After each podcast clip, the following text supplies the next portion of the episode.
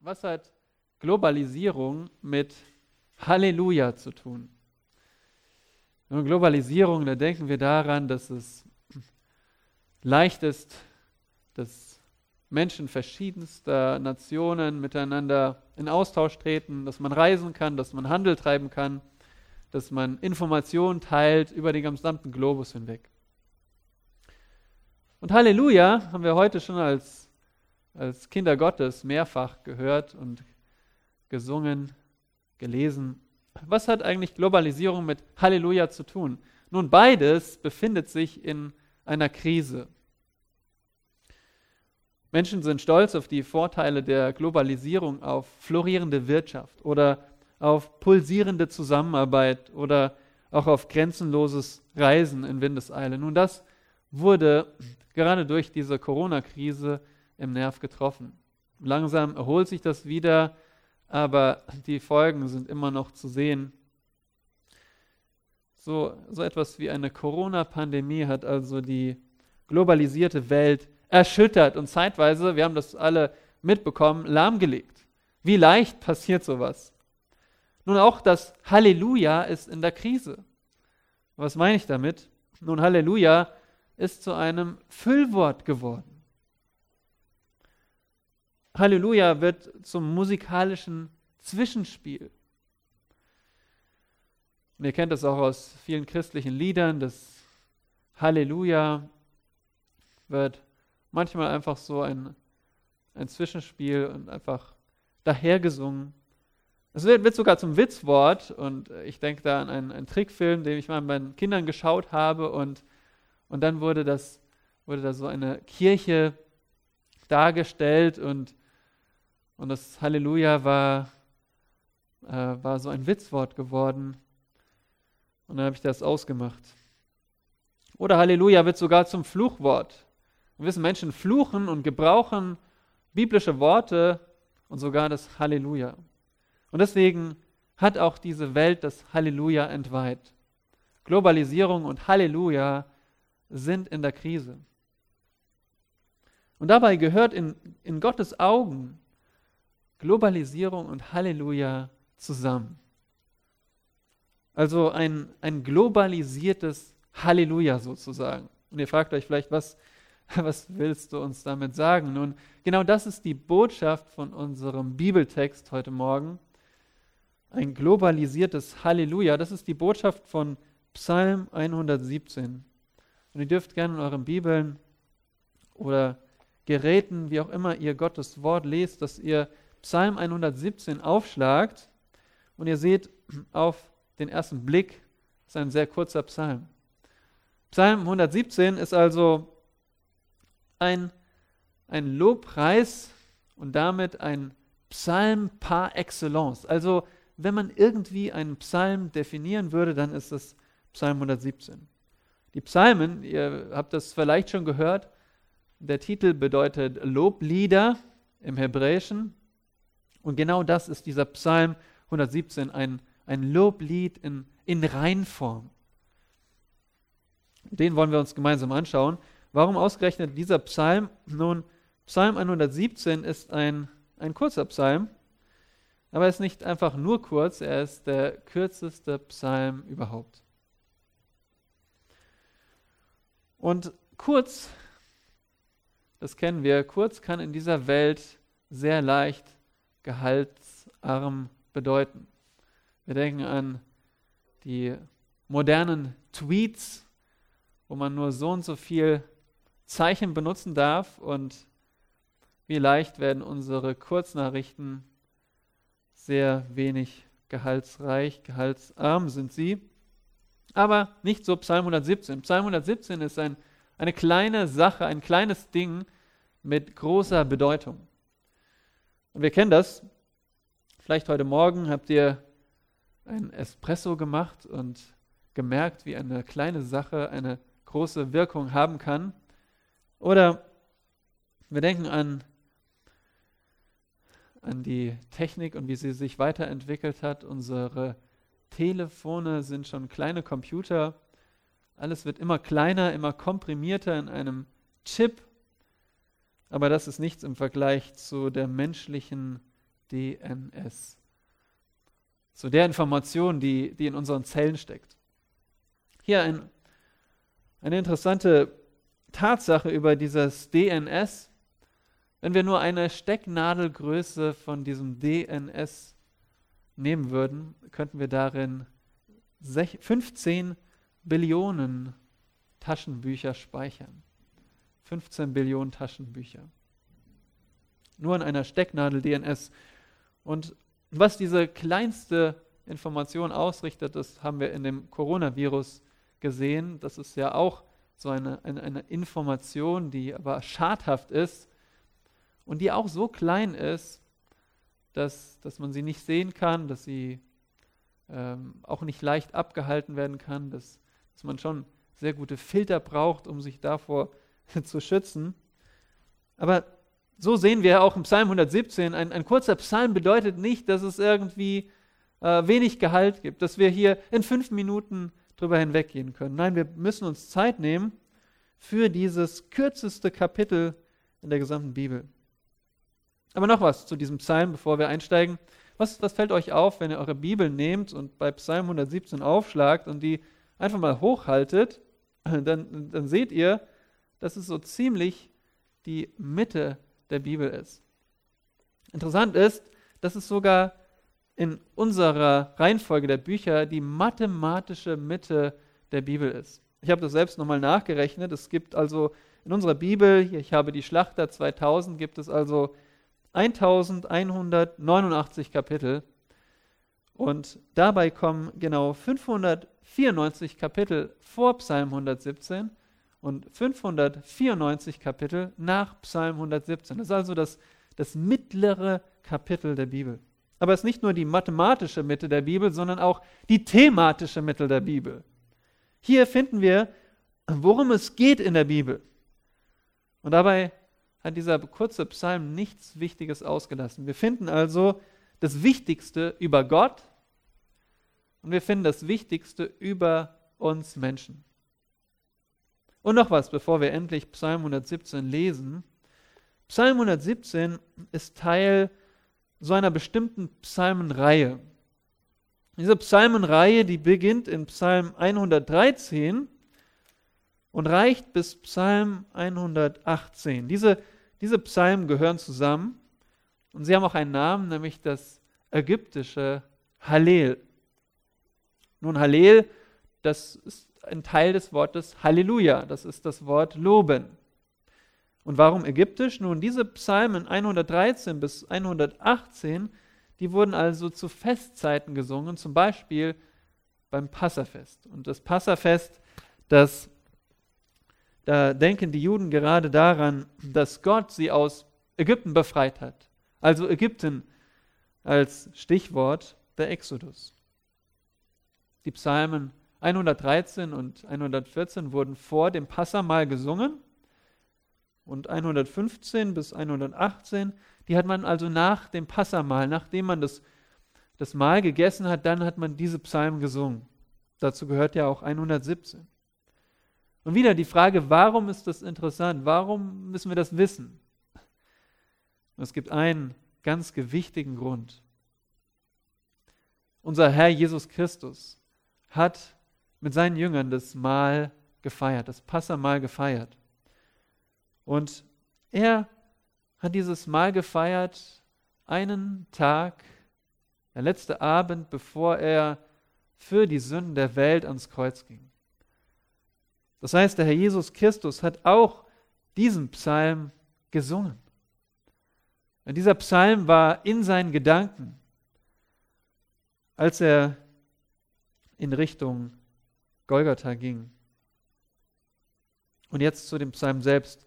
Lese den Psalm nach der Schlachter 2000. Lobt den Herrn, alle Heiden. Preist ihn, alle Völker.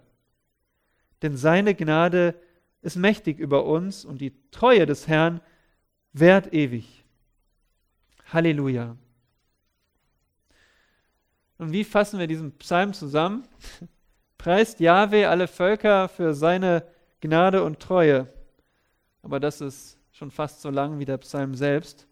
Also einfach preist Jahwe. Das ist der Aufruf an uns alle. Und diesen Psalm finden wir, und ihr habt es auch auf eurem Gemeindeblatt, zwei Gründe, warum jeder Mensch Jahwe preisen soll, auch du. Und diese zwei Gründe schauen wir uns an. Und der erste Grund, Vers 1, ist Erkenntnis. Der erste Grund, warum wir Jahwe preisen sollen und müssen, ist, weil wir ihn erkennen.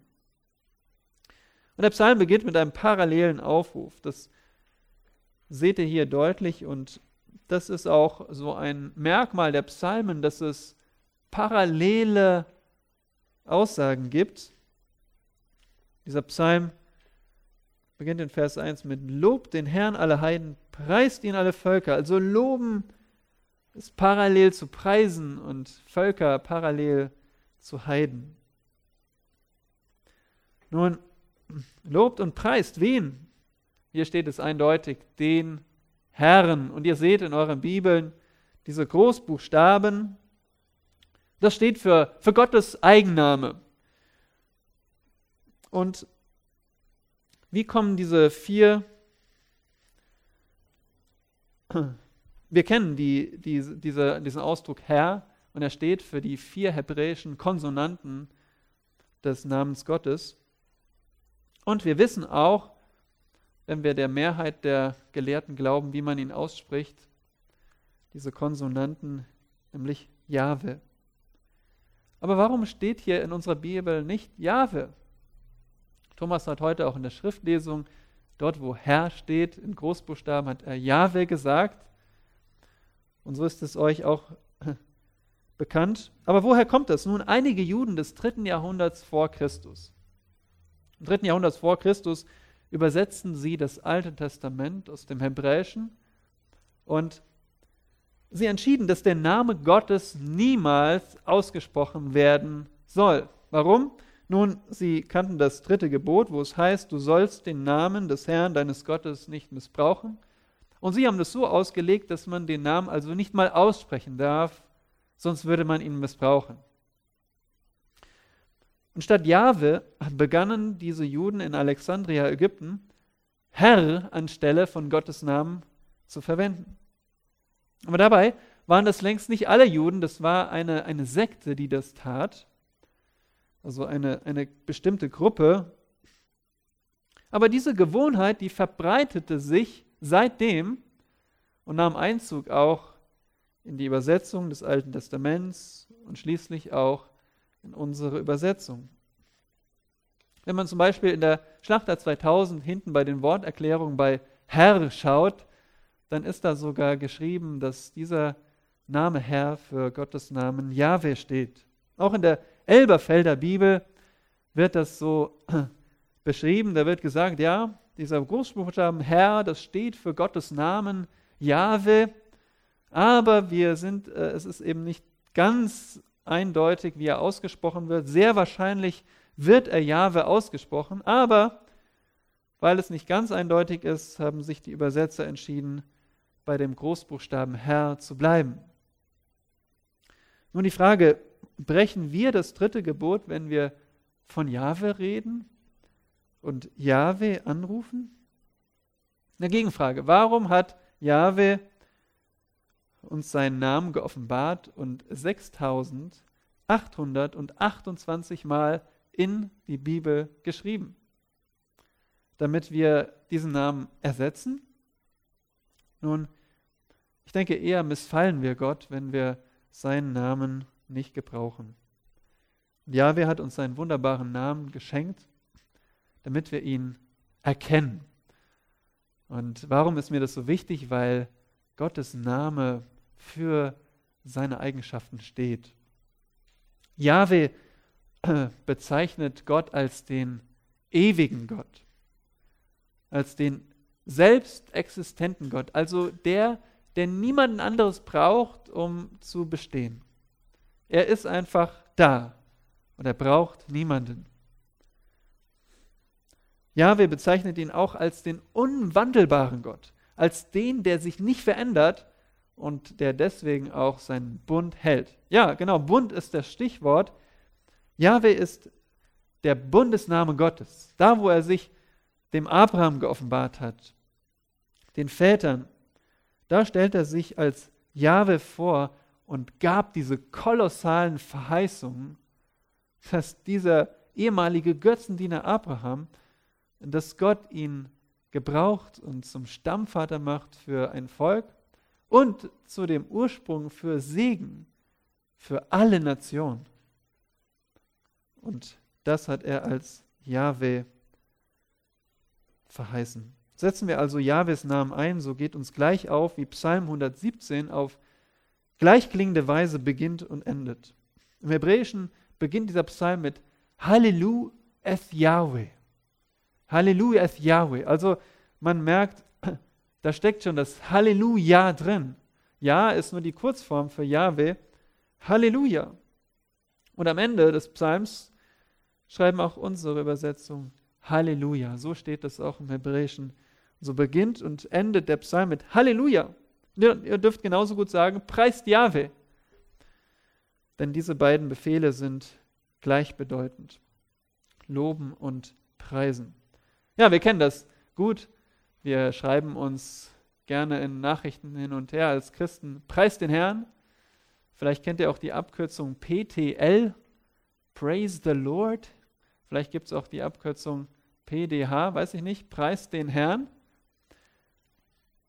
Aber ihr Lieben, damit ist Lobpreis noch nicht getan.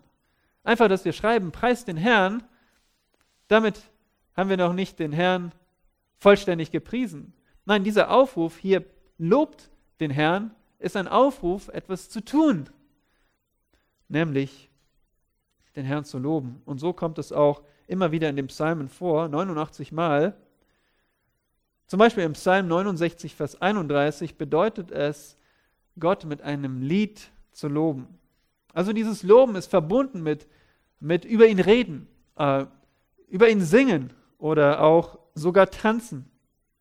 Heißt nicht, dass wir jetzt tanzen müssen, aber das, ist, das war ein Ausdruck des Lobes. Aber Vorsicht, Loben ist nichts rein musikalisches. Also Loben haben wir gesagt, das ist nicht nur dieser Ausspruch, ich schreibe eine Nachricht, preis den Herrn. Nein, es, es drückt sich aus, zum Beispiel durch Rede, Gesang. Aber es ist auch nicht nur rein musikalisch. Loben ist vor allem eine Handlung des Denkens, also des Herzens. In einer Definition, Loben bedeutet, große Genugtuung darin zu finden, den Gelobten für sein Wesen und Taten zu preisen. Loben bedeutet, große Genugtuung darin zu finden, den Gelobten für sein Wesen und Taten zu preisen.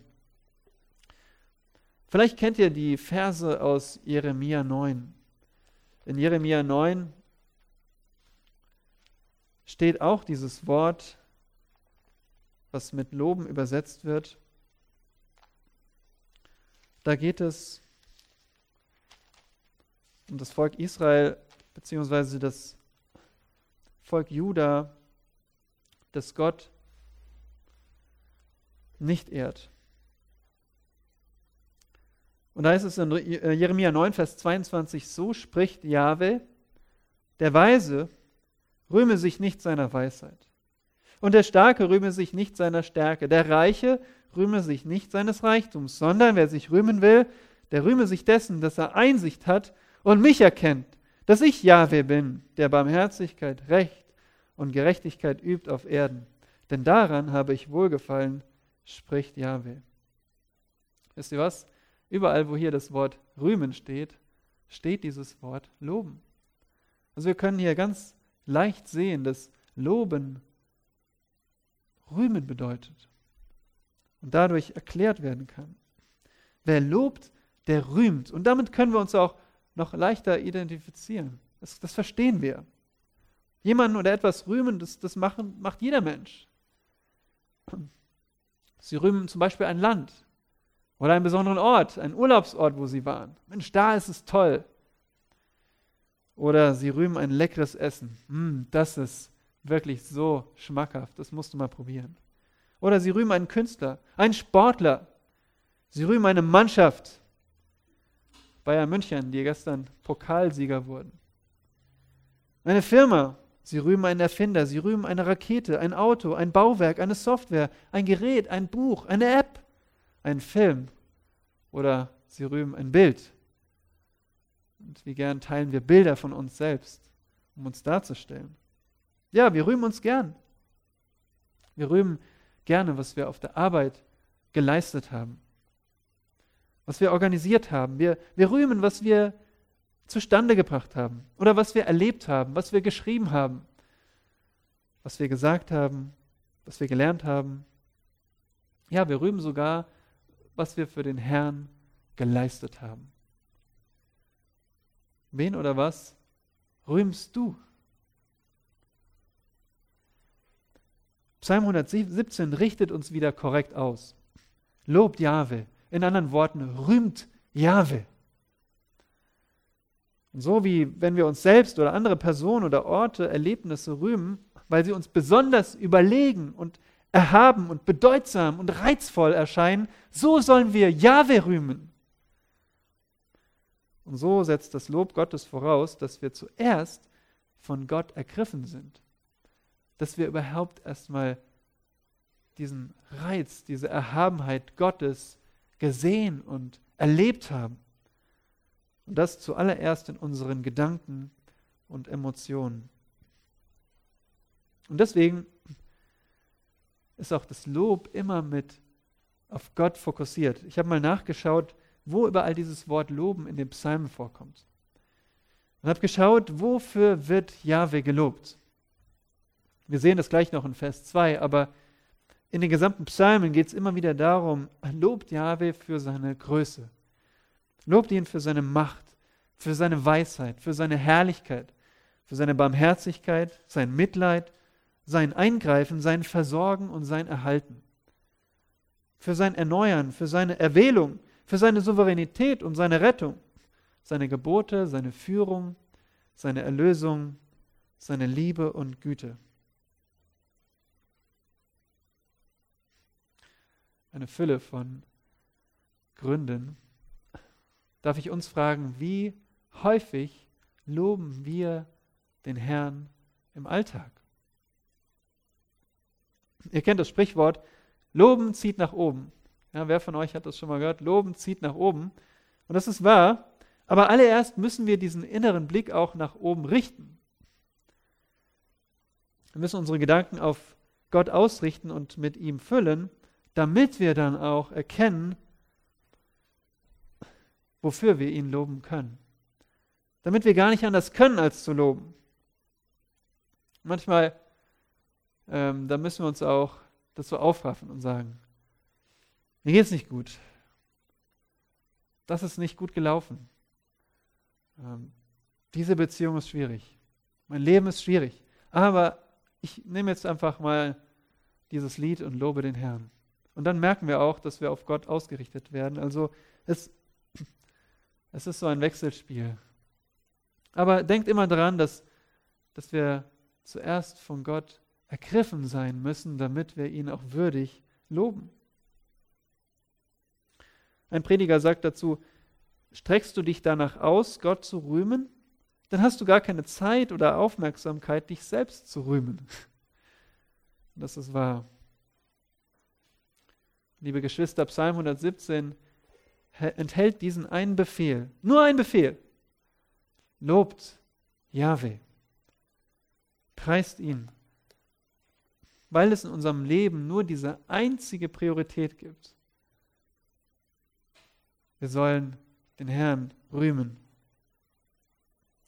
Und wenn du das noch nicht kennst, wenn du merkst, wenn das Gottes Priorität für mich ist, dann, dann ist zwar vieles in meinem Leben, aber, aber das ist, ist irgendwie nicht da. Dann prüfe dich, ob du ihn auch erkannt hast. Ob du ihn siehst, wie er ist und wie würdig er ist, von dir gerühmt zu werden. Denn Jahwe zu loben, das war sogar die allererste Aktivität auf dieser Erde. Erinnert euch mal zurück, als, als Gott die Welt geschaffen hat, als noch keine Menschen da waren, da gab es schon Geschöpfe. So bin ich überzeugt aus Hiob 38, Vers 7. In Hiob 38, Vers 7 steht davon, dass es schon ein Lob gab, wenn nicht durch die Menschen, durch wen dann? Hiob 38, Vers 7 heißt das, als Gott die Grundpfeiler einsenkte oder den Eckstein der Erde legte, Vers 7, als die Morgensterne miteinander jauchzen und alle Söhne Gottes jubelten. Und Söhne Gottes ist im Alten Testament ein Ausdruck für Engel. So waren schon die Engel dabei, Gott zu loben, als er die Erde schuf. Und weiter, die Stiftshütte war in der Mitte des Lagers. Anbetung war ihr Zentrum. Oder der Grund, warum Gott, der Vater, seinen Sohn auf die Erde sandte, gemäß Johannes 4, Vers 24, oder besser gesagt 4, Vers 23, ist, weil er Anbeter suchte. Deswegen hat Gott seinen Sohn gesandt. Und schließlich ist es auch die oberste Aktivität im Himmel. Wenn wir in Offenbarung reinschauen, Vers, äh, Kapitel 4 und 5, sehen wir, wie das Lob Gottes erklingt. Die Anbetung ist unsere Priorität und es muss auch unsere Priorität bleiben. Ihr merkt schon hier in diesem Psalm, da steht ganz schön viel drin.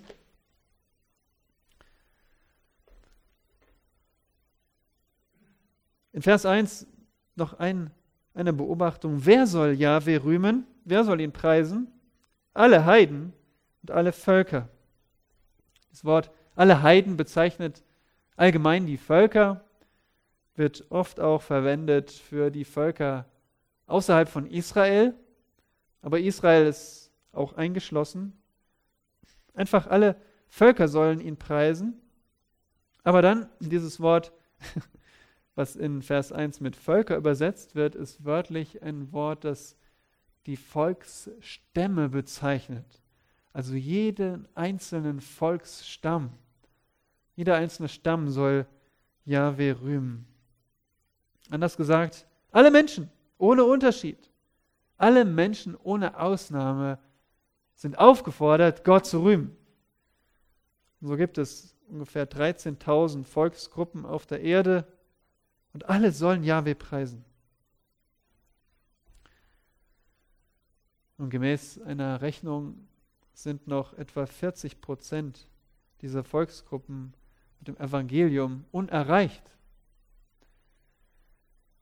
Und das, das kann uns erdrücken und, und uns bekümmern, wenn wir denken, wie sollen wir das schaffen? Wie sollen diese Völker hören? Aber denkt dran, dass, dass Gott über dieser Aufgabe thront. Und er wird auch zum Ziel kommen. Und das ist die Ermutigung, Zum Beispiel im Psalm 113, Vers 4, da steht auch dieser Ausdruck, alle Völker. Da steht, Jahwe ist erhaben über alle Heidenvölker. Seine Herrlichkeit ist höher als die Himmel. Jahwe ist erhaben. Wisst ihr, er ist nicht überfordert mit diesen vielen Volksgruppen. Er hat Abraham erwählt, um in Abraham alle Völker zu segnen. Und im Neuen Testament denken wir bei diesem Ausdruck alle Völker Woran? Matthäus 28, Vers 19. Wo der Herr Jesus seine Jünger aufruft und wir sind mit aufgerufen, geht hin und macht zu Jüngern. Alle Völker, ja, alle Nationen, alle Stämme. Und er kommt zum Ziel. Und so hat dieser kürzeste Psalm der Bibel eine globale Botschaft, weil die Bibel auch Gottes globalen Plan offenbart. Wisst ihr, von Anbeginn hat, hatte Gott das Heil der Völker im Sinn. Es ist nicht bezeichnet, dass dieser mittlere Psalm, dieses mittlere Kapitel der Bibel, sich nicht um Israel dreht, das auserwählte Volk, sondern alle Völker im Blick hat. Und das ermutigt mich. Gott hat uns als Nichtjuden mit im Blick. Und durch das Heil, das aus den Juden kommt, werden wir mitgesegnet. Und am Ende werden alle Völker aus jedem Stamm und jeder Nation den Herrn preisen im Himmel. Und das war Psalm 117, Vers 1. Kommen wir zu Vers 2. Was ist der zweite Grund, warum jeder Mensch Jahwe preisen soll? Der zweite Grund in Vers 2 ist Errettung. Errettung.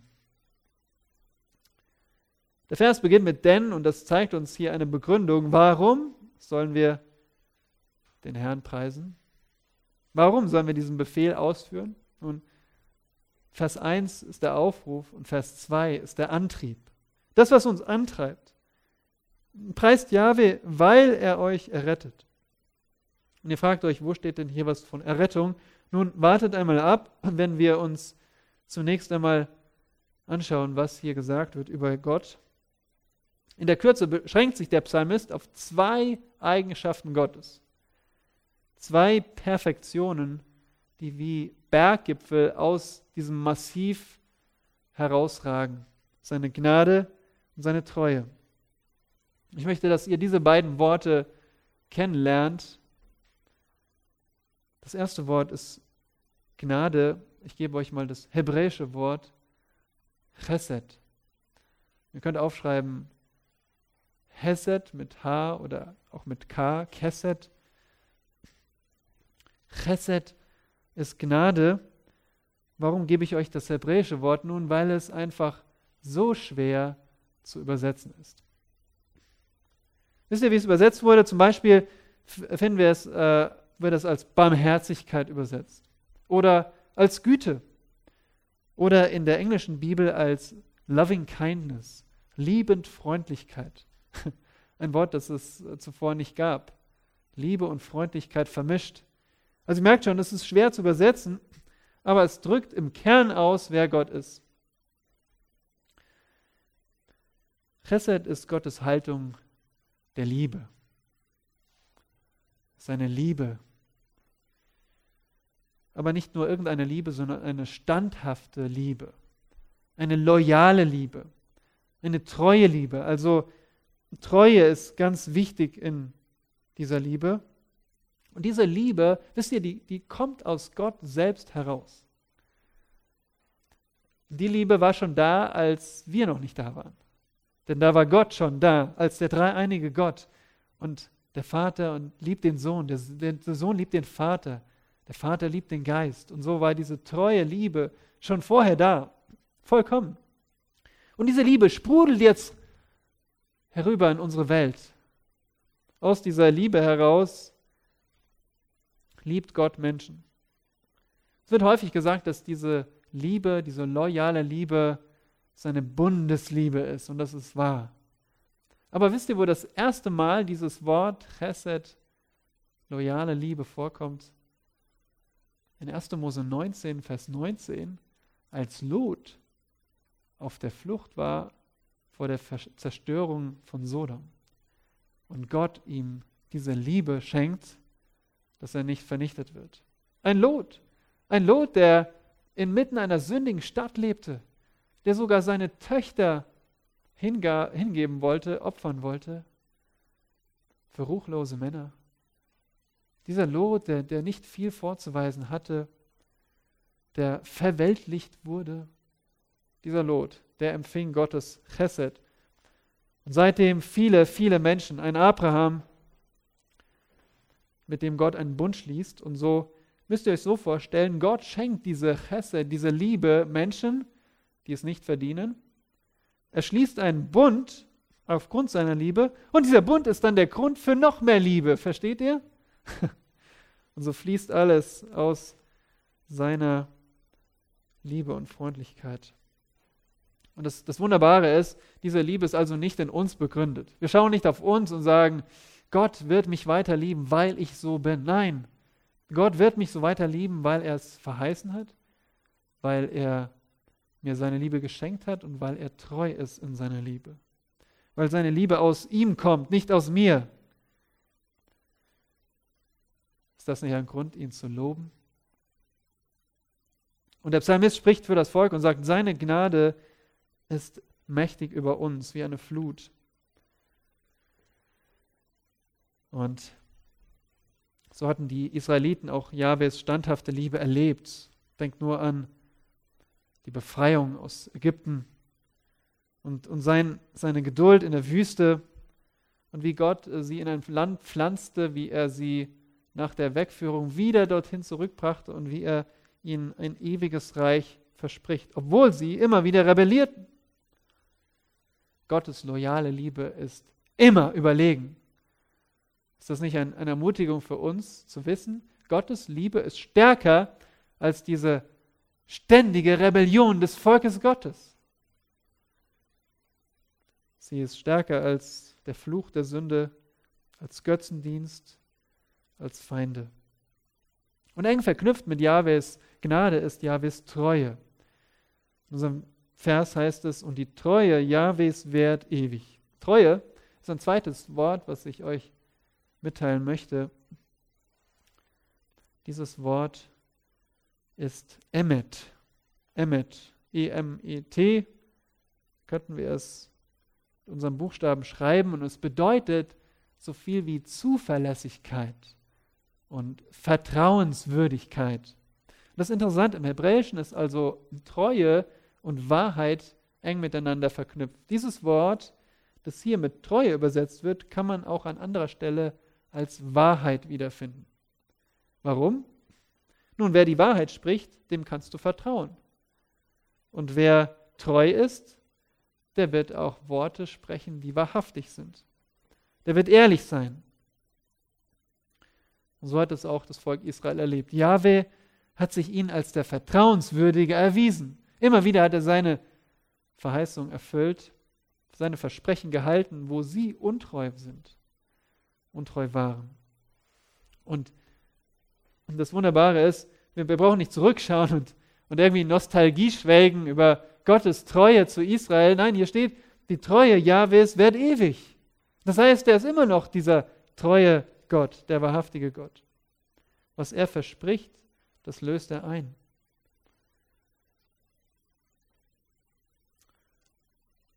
Nun, warum ist der zweite Grund für unseren Lob die Errettung?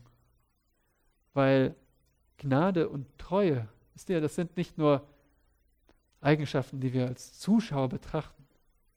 Diese Gnade und diese Treue ist der Grund, warum du als Christ errettet bist von der Sünde.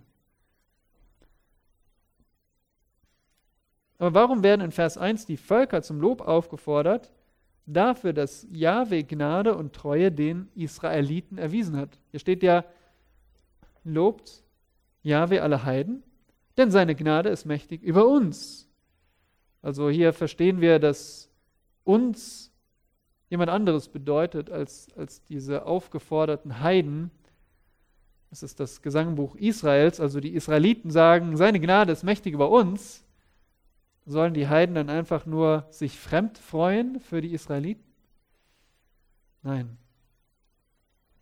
Jahwe ist nicht nur den Israeliten gegenüber treu und gnädig.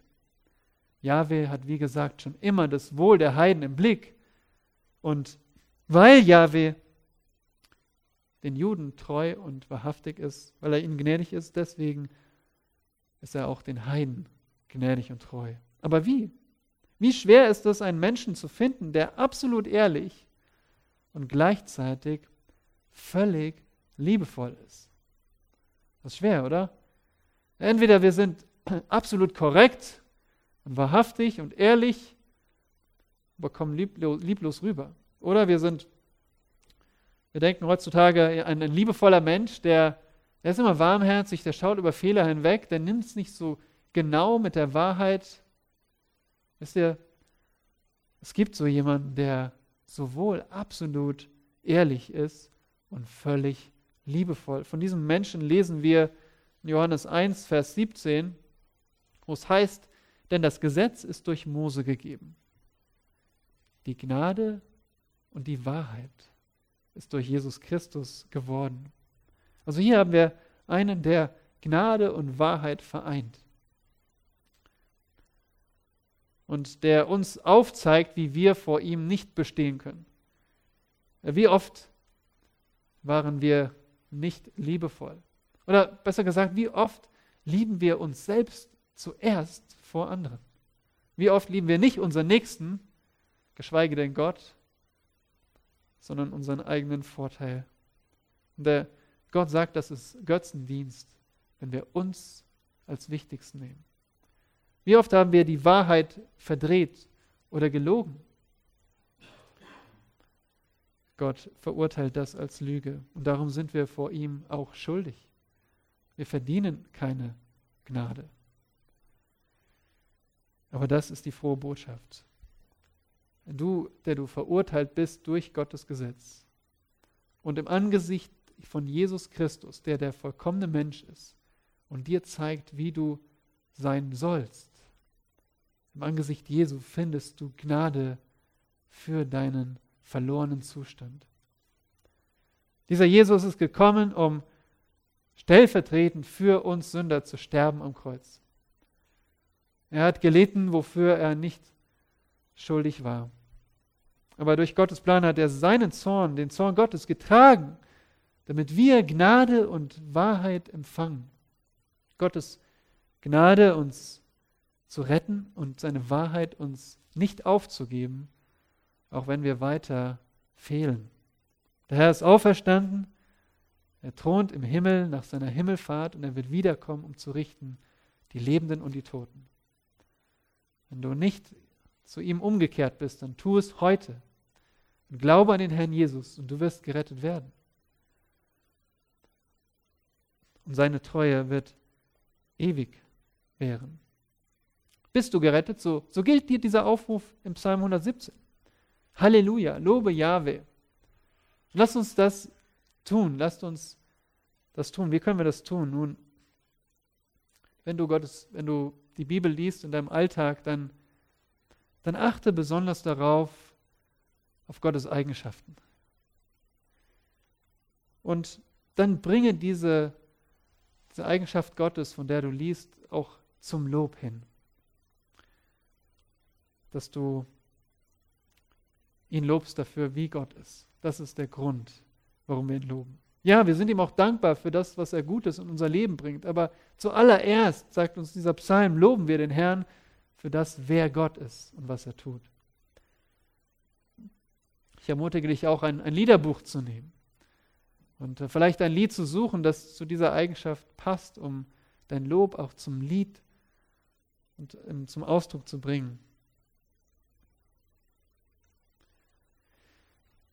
So wie der Psalm beginnt, so endet er auch. Halleluja, Halleluja. Das bedeutet für uns, dieses Lob muss weitergehen. Und wenn diese Predigt endet, dann muss das Halleluja in unserem Leben weitergehen. Das ist, was Gott gebührt, was durch dich erklingen soll in dieser ungläubigen Welt. Und bald wird es aus den Mündern der großen Volksmenge erschallen, wenn unser Herr Jesus im Himmel Hochzeit feiert und Gottes Reich auf der Erde anbricht und du dabei bist.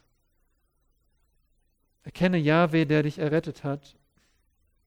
Hab Glauben an ihn. Lass dein Halleluja erklingen. Erwarte die Zeit, wenn du siehst, wie deine Stimme nur ein Atom zum globalen Halleluja beisteuert.